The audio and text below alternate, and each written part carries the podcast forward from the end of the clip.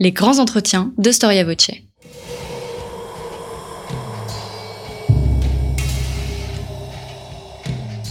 Une émission de la rédaction de Storia Voce.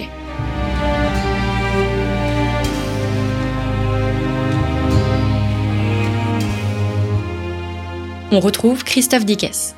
Chers auditeurs, bonjour, bienvenue pour cette nouvelle édition de nos grands entretiens. Nous nous retrouvons pour ce deuxième volet consacré à l'empereur de toutes les Russies, Pierre le Grand. Après avoir vu la révolution pétrovienne, la réforme du pays, de la Russie, je vous propose aujourd'hui de nous pencher sur la politique étrangère du tsar.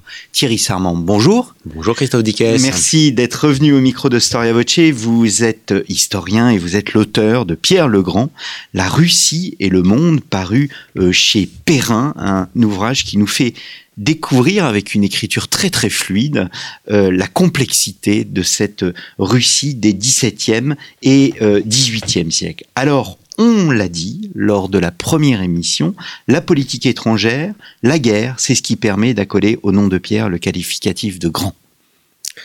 Pierre a des ambitions conquérantes très jeunes. Euh, il les dirige d'abord contre l'ennemi traditionnel, L'ennemi traditionnel, c'est le Khanat de Crimée. Qu'est-ce que c'est que ce Khanat de Crimée? C'est un État résiduel de, d'un immense empire de Gengis Khan qui couvrait toute l'Eurasie. Euh, cet État, s'est d'abord démembré en ce qu'on appelle la Horde d'Or, qui était l'État tatar qui euh, exerçait une sorte de tutelle sur les principautés russes. Et puis il s'est réduit petit à petit à ce, ce qui euh, couvre la péninsule de Crimée actuelle et le sud de l'Ukraine à, l'époque de Pierre. Hmm. Et le Khanat est lié à l'Empire ottoman? Il est vassal de l'Empire ottoman. Et euh, les Ottomans donc ne le contrôlent pas directement, mais ils ont au nord de la mer Noire quelques places qui euh, permettent de contrôler l'ensemble de la mer Noire et de tenir et de surveiller le, le Khanat de Crimée, et notamment la ville d'Azov qui empêche l'accès à la mare d'Azov et, et partant à la mer Noire. Hmm. Alors nous allons revenir sur euh, les, épisodes guerriers, mais peut-être le fil rouge du règne, c'est la passion de Pierre, c'est la marine c'est la marine dans un but d'expansion vers, aussi bien donc vers, vers le sud, vers cette mer Noire et vers les mers chaudes, et puis aussi vers le nord. Alors il a, il a commencé par voir la mer euh, à l'extrême nord, la mer Blanche, où il est allé 1693 et 1694, euh, dans ce port d'Archangelsk, où les hum, vaisseaux hollandais et anglais euh, viennent commercer avec la Russie depuis le XVIe siècle. Hmm. C'est un grand stratège, euh, Pierre le Grand? Alors, non, c'est ni un grand stratège, ni un grand tacticien, mais un grand organisateur et euh, un, chef de guerre qui repart toujours à l'assaut après chaque échec, hmm. qui a une forte capacité de résilience. Ce sont des conflits très long. On va le voir avec la Suède. Hein, ça dure plus de 20 ans. Si mes Ce qui est surprenant, c'est que donc l'ennemi principal était l'ennemi musulman au départ, Empire ottoman et Khanat de Crimée. Euh, il a réussi à s'emparer de cette fameuse ville d'Azov en 1696, et ce qui est le premier grand succès militaire du règne. Et par la suite, il a imaginé de prolonger ce, succès par de nouvelles campagnes en partenariat avec les puissances occidentales. C'était l'objectif diplomatique de cette grande ambassade dont nous avons parlé dans notre émission précédente. Et puis il n'a pas réussi à trouver ses alliances occidentales contre l'Empire ottoman. Et du coup, renversement de tendance et en quelques mois, euh, son effort se reporte vers le nord et euh, contre la Suède, qui occupe les rives de la Baltique et qui donc qui empêche euh, l'accès de la Russie à un débouché maritime. Mmh. Peut-être avant de passer euh, précisément à, la Suède, euh, il y a une persistance de l'idée de croisade à la fin du XVIIe et au début du XVIIIe aussi bien, Aussi bien en Russie qu'en Occident. Bien sûr, l'idée de croisade, elle reste. il y a des guerres presque permanentes entre une partie de l'Europe occidentale et l'Empire ottoman et euh, que ce soit avec Venise, avec euh, l'Empire germanique. Et, et l'idée, il y a le, ce rêve d'une reprise de Constantinople qui reste puissant dans les esprits, aussi bien en Russie qu'en euh, qu'en Occident. Et après 1683 et le siège infructueux de Vienne par les Ottomans, les, Turcs reculent sans cesse dans les Balkans, et on a à un moment l'idée que ce recul va amener jusqu'à, on imagine même possible une chute de Constantinople à la fin du XVIIe siècle. Hmm. C'est dans, l'esprit des chancelleries occidentales. Hmm. Alors revenons-en donc au grand ennemi, la Suède. Qu'est-ce que cet empire suédois que nous avons peine à, imaginer aujourd'hui? Ah, Nous disions la semaine dernière que c'était une des plus grandes puissances. Alors la Suède est devenue une grande puissance au XVIIe siècle euh, par l'annexion successive de territoires euh, correspondant aux actuels États baltes à plusieurs provinces et villes en, Allemagne du Nord euh, et également par la constitution d'une marine de guerre importante. Hmm. Donc là, à l'époque dont nous parlons, la Suède est, maîtresse de, la mer Baltique. Euh, elle est en, opposition constante avec le Danemark, mais elle a pris l'ascendant sur le Danemark. Elle redoute, la Suède, euh, l'arrivée de Pierre le Grand au pouvoir? Alors, elle redoute la Russie en général, et Pierre pas plus qu'un autre au départ. Euh, on n'a pas puisque au départ, il est lui-même, il, il regarde plutôt vers le sud. Mais euh, comme la Suède euh, représente un million et demi euh, d'habitants, en comptant les provinces qui sont extérieures à, la péninsule scandinave, c'est évidemment un, État dont, la force intrinsèque est très inférieure à celle de cet immense État russe. Hmm. C'est une guerre d'agression, l'agression de la part de, de, de, Pierre. Comment la justifier Alors, il la justifie très faiblement euh, par le fait qu'au départ de sa grande ambassade, il est passé par la ville de Riga, qui est la capitale de la Livonie euh, suédoise, euh, donc de l'actuelle Lettonie, et qu'il y a été très mal reçu. Mais c'est évidemment un prétexte insignifiant qui justifie simplement sa volonté de s'accroître au détriment de ses voisins. Hum, hum. Il a des alliés pour euh, réaliser cette... Euh, Alors, il, s'est allié euh, avec la Pologne, la Pologne du roi Auguste le Fort, qui est à la fois roi de Pologne et électeur, prince électeur de Saxe. On ne connaît pas Auguste le Fort, or c'est un des grands personnages de l'époque. C'est un des très grands personnages de l'époque, très ambitieux, qui rêve de, de, transformer la Pologne, qui est une monarchie élective, en une monarchie absolue à la française. Donc Pierre s'allie avec Auguste le Fort, et il s'allie également avec le Danemark l'ennemi, autre ennemi traditionnel de la Suède. Hmm. Et ils ont l'idée, en attaquant simultanément, de euh, subjuguer la Suède du jeune roi Charles XII. Hmm. Alors justement, il est jeune, ce roi Charles XII. Tout le monde pense qu'il va euh, très vite tomber, et Pierre le Grand le premier. Or, il se révèle un extraordinaire ah, chef de guerre. Un très grand chef de guerre, puisqu'il met très vite le Danemark hors de combat. Quand commence la guerre, pardon? Euh, La guerre commence en 1700. Euh, il met très vite le Danemark hors de combat en quelques semaines.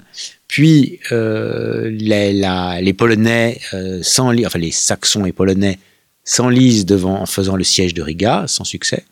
Pendant ce temps, Pierre euh, commence à envahir euh, les possessions livoniennes de la Suède et euh, met le siège devant la ville de Narva.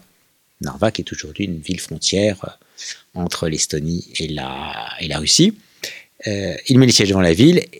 Charles XII prend la tête d'un corps expéditionnaire qui part de Suède, qui débarque dans les pays baltes, qui se dirige vers Narva et qui enfonce les positions russes autour de la ville. Débâcle absolu destruction de l'armée russe. Euh, une grande partie des généraux de Pierre est fait prisonnier. Ils vont rester de nombreuses années prisonniers en, Russie. Et Pierre lui-même s'enfuit du champ de bataille à la veille du combat. Hmm. donc grande, euh, grande défaite, mais vous montrez bien dans votre ouvrage que les Russes apprennent de leurs erreurs, vont en quelque sorte corriger le tir et ils bénéficient surtout d'un empire, ah, la profondeur, profondeur stratégique est énorme puisque les, les Suédois sont pas en mesure d'exploiter immédiatement ce, grand succès. Euh, et euh, très, dès l'année qui suit, euh, la Russie reconstitue ses forces, on fait fondre des centaines de canons, on recrute de nouveaux régiments, et les opérations reprennent instantanément entre, dans la, zone entre les pays baltes et la, et la Russie. Hmm. C'est une guerre qui dure longtemps? Alors la guerre contre la Suède va durer 21 ans de 1700 à 1721. Beaucoup plus longtemps sans doute que Pierre ne l'aurait cru, qui imaginait au départ une guerre d'agression rapide euh, couronnée de succès. Elle va durer 21 ans parce que malgré la disproportion des forces est grande, mais on a du côté suédois une armée nationale extrêmement cohérente qui passe pour la meilleure d'Europe en qualité et un roi qui est un chef de guerre de très grand talent, un stratège qu'à l'époque on, compare à César et à Alexandre. Hum, hum. Alors au début, euh, il a, euh, enfin, il est contesté, même Pierre le Grand, nous l'avons vu lors de la précédente émission, euh, mais vous, vous faites une énumération de toutes les, euh, toutes les différentes contestations qu'il y a au sein de l'Empire. Et Charles XII veut s'appuyer sur ces révoltes populaires euh, pour pouvoir imposer euh, son, son, son, dessin. Quel est son objectif? C'est de renverser le, le, tsar, Charles XII Charles XII parie d'abord sur le fait de vaincre d'abord la Pologne. Ce qui fait qu'il il laisse les Russes guerroyer dans les pays baltes pendant que lui-même dirige ses armées contre la Pologne. Il veut d'abord éliminer la Pologne, du roi, euh, du roi Auguste avant de se retourner contre la Russie. Et il va y réussir. À partir, il arrive à détrôner Auguste. Et à partir de 1706, la Pologne est neutralisée et l'armée suédoise est installée en Pologne et vit sur le pays. Et dans un second temps, il veut se retourner contre la Russie euh, avec l'idée de, profiter des nombreux troubles intérieurs et de faire liaison avec euh, les Cosaques du Don, avec les différentes rébellions, rebelles et les différents rebelles et mécontents qui se manifestent dans tout l'Empire. Mais cette liaison, euh, en fait, elle n'interviendra pas réellement. Et la grande erreur de, Charles XII, ça va être de s'enfoncer profondément avec son armée dans le territoire russe sans pouvoir donner la main à une révolte populaire qui ne se produira pas. Hmm même si la guerre dure 21 ans, en tous les cas, euh, elle se réglera par euh, des traités en, en 1721, euh, il y a un moment décisif. Alors, le tournant décisif, oui. 1709. 1709, la bataille de Poltava. Donc on est en Ukraine, on est, on est dans, dans l'ouest de l'Ukraine. Pierre, Pierre a retiré ses armées profondément dans le territoire de la Russie. Charles XII s'y est engagé. Euh, s'éloigne considérablement. La Suède est à des milliers de kilomètres. Euh, il a engagé son armée dans cette zone. On ne sait d'abord pas s'il marchera sur Pétersbourg, sur Kiev, sur Moscou. Lui-même, sans doute, a, hésité. Donc, il se dirige vers la ville de Poltava avec euh, l'idée d'en faire le siège. Et c'est là que Pierre décide de donner après avoir longtemps hésité, décide d'engager une bataille décisive qui sera la, la, bataille qui va régler le sort de la guerre. Et Charles XII est défait parce que eh bien, son armée euh, est affaiblie par les distances, euh, manque d'approvisionnement, et puis les effectifs sont désormais, les, les, gros bataillons sont désormais du côté russe. Et la qualité des troupes s'est aussi beaucoup accrue depuis Narva. En neuf ans, l'armée russe est devenue une armée sur le modèle occidental. Hmm. Et donc les, les, les Suédois ont terriblement sous-estimé les Russes. Et donc, c'est eux qui donnent, c'est eux, qui partent à l'attaque dans cette bataille, les Russes étant retranchés dans des redoutes, et euh, ils, n'arrivent pas à percer les lignes russes, et c'est les Russes, dans un second temps, qui subjuguent euh, l'armée suédoise. Charles XII, qui, qui, a été blessé avant la bataille, euh, s'est fait porter sur un brancard pendant le combat, ce qui n'est pas favorable. L'armée suédoise doit battre en retraite, et quelques jours plus tard, elle capitule intégralement euh, entre les mains de l'armée russe. Et seul peut s'échapper. Seul Charles arrive à s'échapper avec quelques centaines de ses gardes et il se réfugie en territoire ottoman. Hmm. Triple victoire, victoire militaire, victoire diplomatique et victoire intérieure? Alors, victoire intérieure, puisque les oppositions sont complètement euh, désarmées par ce succès considérable. Euh, victoire militaire, puisqu'il n'y a plus d'armée suédoise. Et finalement, il n'y a plus d'opposition sur le continent face à l'armée russe. Puis victoire diplomatique parce que euh, cette fois-ci l'Europe, euh, qui croyait Charles XII invincible, voit une nouvelle puissance se lever à l'horizon. D'ailleurs, ce qui est assez amusant, c'est que euh, la nouvelle a paru tellement incroyable en France ou en Hollande qu'au départ, on a pensé que c'était un coup de propagande russe et qu'en fait, les Russes avaient été vaincus. Il a fallu plusieurs semaines pour admettre la possibilité que la Suède ait été détruite. Il était un original, je vous cite, il devint un grand capitaine. Alors sans doute d'ailleurs de façon excessive, puisque euh, Poltava est plus une erreur et une faute de Charles XII qu'un succès dû à des talents euh, stratégiques ou tactiques de Pierre. Mais ce que vous dites, c'est que c'est, euh, il est rare de voir dans l'histoire des batailles décisives. Or, là, c'est une bataille. C'est une bataille décisive. Après ça, la Suède cesse, cesse pour toujours d'être une grande puissance. Hmm. Et pourtant, on est en 1709, il faudra attendre encore 12 ans pour voir le conflit euh, se, euh, se, se, régler. Quelles sont les prochaines étapes que se donne, que se donne Pierre le Grand? Démembrer l'Empire suédois? Alors, il accomplit la conquête des pays baltes, mais pour que cette conquête soit décisive, il faut que l'ennemi accepte de traiter. Or, Charles XII refuse de s'admettre vaincu.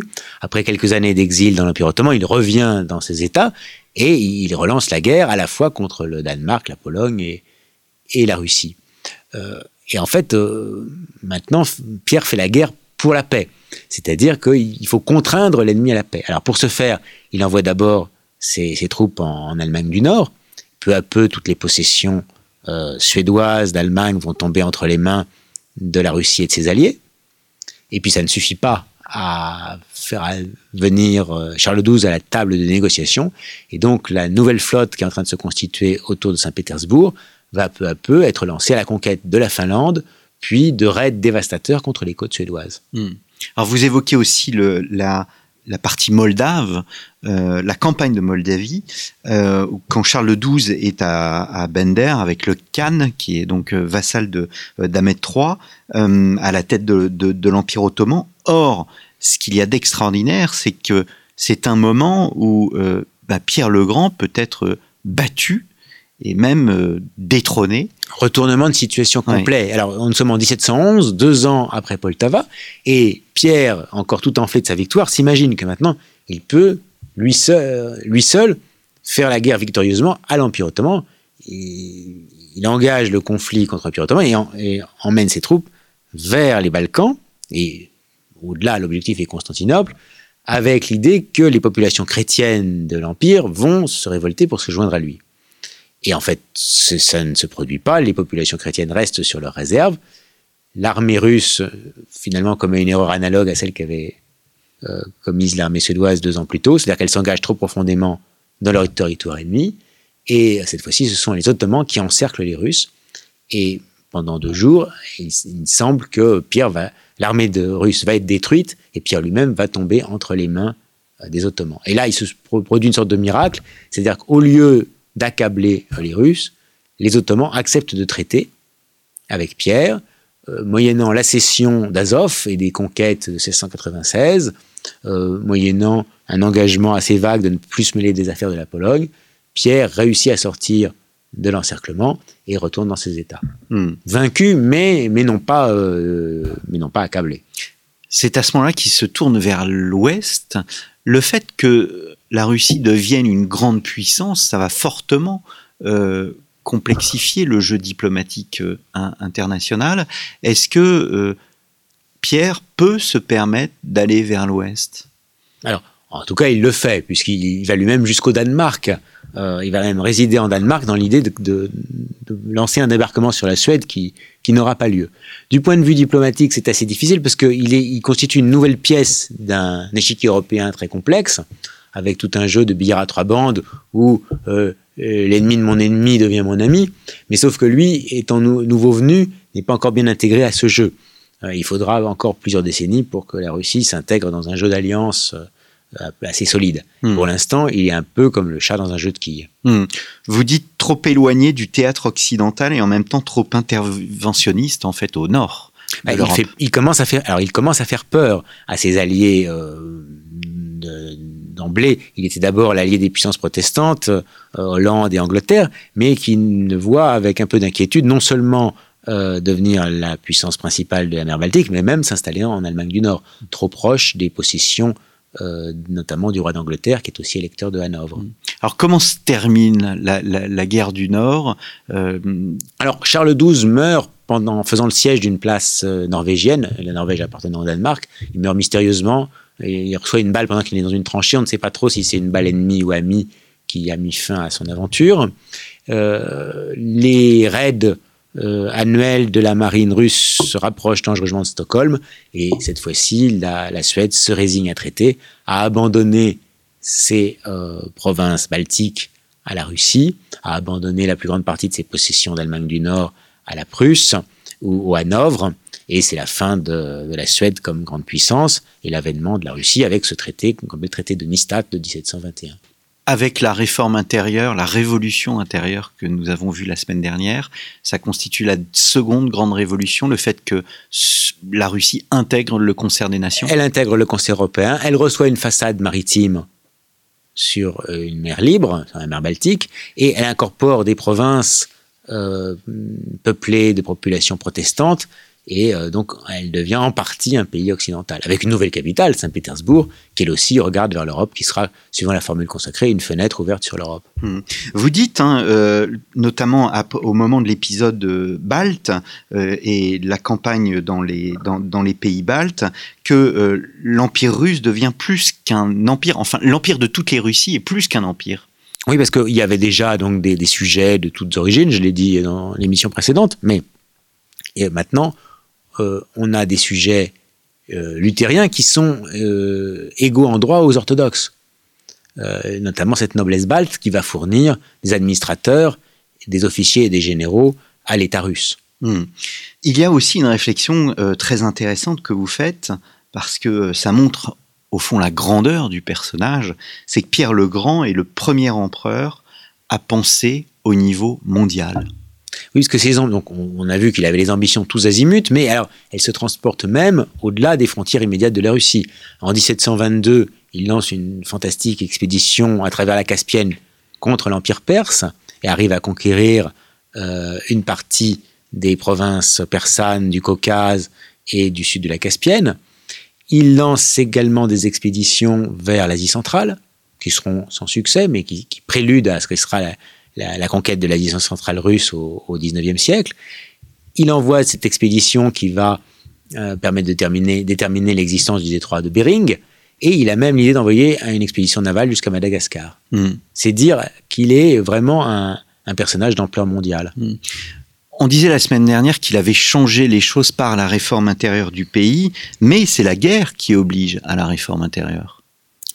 Alors c'est vrai, la guerre a accéléré la réforme, mais quand on regarde la chronologie des événements, on voit que la réforme est antérieure à la guerre et que le projet de transformation de la société, il dépasse l'ambition militaire, il est vraiment, euh, il existe par lui-même. Hmm. Je voudrais terminer euh, cette série de deux émissions peut-être par un portrait euh, du, personnage. C'est un homme assez imposant, Pierre. c'est un géant de plus de 2 mètres. On a gardé ses costumes, donc on, on connaît sa taille. Géant de 2 mètres. Il était brun, dans un pays où la majorité de la population est blond, donc qui se désigne à l'attention. Euh, il était animé de tics nerveux qui lui déformaient le visage. Euh, il était euh, habillé d'une façon toujours un peu extravagante, habillé de façon occidentale en pays russe. Quand il était en Occident, il était dans un habit trop simple pour correspondre à ce qu'on imaginait d'un souverain. Il avait souvent un bâton à la main pour s'en servir à l'encontre de ses serviteurs et de ses familiers. Et donc, c'est il a frappé l'imagination de tous ceux qui l'ont de tous ceux qui l'ont rencontré. Hmm. C'était un homme à, femme? Alors c'était un homme à femme et à homme. Hmm. Il a, il chassait dans les deux dans les deux camps. Hmm. Et le, nous n'avons pas parlé de Catherine. Or Catherine, euh, euh, naturellement, aura une place importante. Alors. Euh, les grands, les, grands amours, il y a trois grands amours dans la vie de, de Pierre le Grand. Il y a d'abord une première maîtresse qui s'appelle Anna Mons, rencontrée au Faubourg des Allemands, fille d'un aubergiste. Euh, vous voyez donc déjà une première liaison en dehors du, monde russe et orthodoxe. Hmm. Ensuite, il a un favori avec qui il entretient une liaison qui est Menchikov, qui, donc, qui va faire prince, maréchal, qui sera un peu le deuxième personnage du régime. Et puis, retour euh, dans le camp féminin avec Catherine, qui est une servante euh, livonienne, capturée pendant les guerres contre la Suède, et qui d'esclave va devenir maîtresse puis épouse, puis impératrice, et qui va finir par succéder à Pierre lui-même, ce qui est encore plus extraordinaire. Hmm. Mais toute euh, la complexité du, personnage, on va même dire euh, l'épouvante, parce qu'il y a une véritable épouvante à voir son, son, ce, personnage décider de, de, tuer son fils, alors que euh, au départ, vous le montrez bien dans votre chapitre sur le sujet, la relation entre père et fils semble bonne. Disons qu'elle est, elle est, froide, mais peut-être correcte. Mais euh, Pierre est tellement imbu de son œuvre de transformation, de, de, de, réforme, de réforme, il se voit comme le nouveau créateur de la Russie, que tout ce qui s'oppose à lui doit être détruit. Mm. Et euh, il, il, imagine, et il a de bonnes raisons pour cela, que si son fils lui succède, toute son œuvre sera remise en cause. Et il n'hésite pas à, du coup, à supprimer ce fils qui fait obstacle à la pérennité de son œuvre. Mm. Est-ce qu'on doit euh, davantage le comparer à Napoléon plutôt qu'à euh, plutôt qu'à Louis XIV Alors, Certainement, parce que Louis XIV est en fait un personnage assez normal. Euh, ce qui peut paraître étonnant quand on parle d'un roi soleil, mais finalement, il a gouverné avec les méthodes et les objectifs des souverains de son temps. en revanche, il y a chez Napoléon comme chez Pierre une démesure, une mégalomanie même, qui les rend tout à fait exceptionnels. Hum, hum. On fait un peu d'Uchronie euh, pour terminer. Euh, que se serait-il passé si Pierre le Grand n'avait pas existé? Alors, je, pense que sans Pierre, la Russie serait restée une grande Moscovie. Il n'y aurait pas eu cette révolution culturelle, il n'y aurait pas eu cette, espèce d'animation des esprits euh, qui mène à ce que la culture russe maintenant est un élément de la culture universelle. Hmm. Eh bien, merci beaucoup Thierry Sarment d'être revenu à notre micro des grands entretiens. Donc Pierre le Grand, la Russie et le monde, c'est le titre de votre ouvrage paru aux éditions Perrin. Euh, si vous ne l'avez pas encore fait, vous pouvez écouter la première émission consacrée aux réformes intérieures du règne de Pierre le Grand. Je vous remercie, chers auditeurs, pour votre fidélité. Merci encore Thierry Sarment et euh, à très bientôt pour un nouveau numéro de nos grands entretiens.